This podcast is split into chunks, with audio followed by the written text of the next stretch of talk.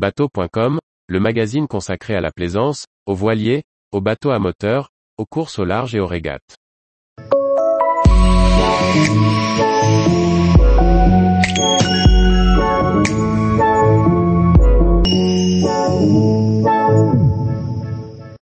Sac de marin, les indispensables pour le confort et la sécurité de vos équipiers.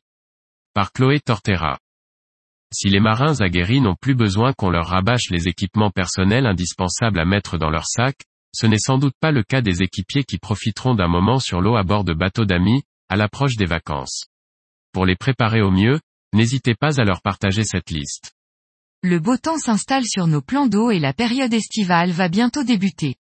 De quoi s'adonner à sa passion en hissant les voiles ou en actionnant la manette des gaz pour mettre le cap sur les vacances. C'est aussi l'occasion d'accueillir à son bord amis et famille, peut-être novices. Et l'occasion pour nous de vous rappeler quels équipements, certes de bon sens, glisser dans votre sac de marin. Car si c'est pour vous depuis longtemps un automatisme, ça ne le sera peut-être pas pour vos équipiers estivaux. On ne parle pas ici d'un sac de survie, un grab bag, mais de tout l'équipement nécessaire pour une journée en mer en sécurité. Si dans la majorité des cas, la crème solaire, la casquette et les lunettes de soleil suffisent, mieux vaut prévoir de quoi se protéger en cas de changement de météo ou d'avarie impromptue. Vérifiez également d'avoir à bord tout l'équipement réglementaire, et en nombre suffisant, gilet de sauvetage en état de fonctionnement, coupe-circuit pour les bateaux à moteur, extincteur. Un sac étanche avant toute chose, choisissez plutôt un sac étanche pour abriter votre équipement. En mer, en fonction de l'embarcation sur laquelle on navigue, on peut recevoir des embruns et le cockpit est souvent humide. Si jamais vous devez quitter le bord en annexe, vous pourrez également prendre votre sac avec vous plus facilement sans risquer de le mouiller. Lunettes de soleil elles protègent vos yeux du soleil et de la réverbération sur l'eau, mais aussi sur le pont du bateau, souvent blanc. Sans le soleil dans les yeux, vous distinguerez mieux aussi les éléments du plan d'eau. Privilégiez les lunettes avec des verres polarisés qui optimisent les contrastes et suppriment les reflets sur la surface de l'eau. Crème solaire avec l'air de la mer et la réverbération du soleil, on n'est plus soumis aux coups de soleil en navigation. Il est important de bien se protéger pour éviter les brûlures. Tant qu'à faire, optez pour un modèle non polluant. Des vêtements anti-UV si l'on a tendance à privilégier le maillot de bain pour profiter des rayons qui réchauffent notre peau, les UV sont nocifs. Pour éviter d'appliquer de la crème solaire régulièrement, vous pouvez opter pour des vêtements spécifiques. Outre l'arrêt des UV, ils sont aussi respirants et se prêtent à de nombreuses activités, pêche, sport nautique, etc.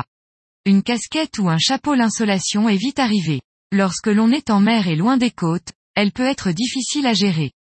Pensez à bien protéger votre tête. Vous pouvez prendre des chapeaux à large bord ou avec une protection pour le cou et surtout avec une attache pour éviter de le perdre en cas de coup de vent. Pour les soirées fraîches, un bonnet polaire fera l'affaire. Des chaussures pour le bateau en croisière, on a souvent tendance à se balader pieds nus. Pourtant, les équipements de pont peuvent être de vrais pièges pour vos orteils, surtout quand on n'est pas habitué. Vous avez le choix, chaussures de pont en mèche avec système de drainage d'eau, chaussures bateau ou même bottes. Dans tous les cas, réservez cette paire à la navigation et choisissez des semelles blanches pour éviter les traces. Choisissez également des semelles antidérapantes, même sur pont mouillé. La chute est vite arrivée dans la précipitation. Une tenue pour le froid et la pluie même s'il ne s'agit que d'un grain, on appréciera d'être à l'abri de la pluie. Choisissez une veste de car que vous adapterez à la température extérieure, munie d'une capuche. Vous pouvez également choisir une soft shell, chaude et déperlante.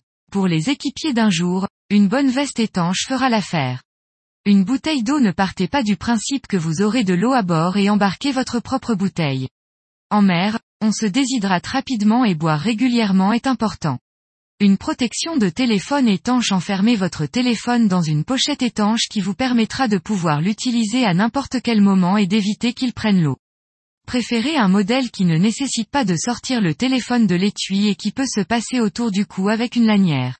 Gilet de sauvetage si votre hôte n'en possède pas à bord, amenez votre propre équipement de sécurité.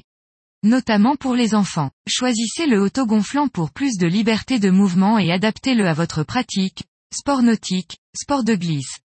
On en trouve à tous les tarifs, depuis les gilets en mousse à environ 15 euros, aux modèles autogonflants dont les tarifs les moins chers avoisinent les 50 euros. Sifflet en cas d'accident, Si vous avez besoin de prévenir du monde, un moyen sonore peut être utile. Un simple sifflet pour les sports d'eau attachés à votre gilet peut être pratique. Lampe de poche choisissez un modèle étanche et pensez à vérifier les piles. Une VHF portable Cet équipement s'adresse plus aux navigateurs réguliers qu'à l'équipier d'une journée. Si le bateau est équipé d'une VHF fixe, cette dernière doit être couplée d'une VHF portable, avec position ASN de préférence, pour la sécurité. Glissez dans votre sac, elle vous permettra de prévenir les secours via le canal 16. PLB ou balise de localisation personnelle Elle est personnelle et peut s'attacher sur un gilet de sauvetage. Si cela peut paraître exagéré lors d'une simple sortie à la journée, elle permettra partout dans le monde de signaliser votre position en cas de détresse. Tous les jours, retrouvez l'actualité nautique sur le site bateau.com. Et n'oubliez pas de laisser 5 étoiles sur votre logiciel de podcast.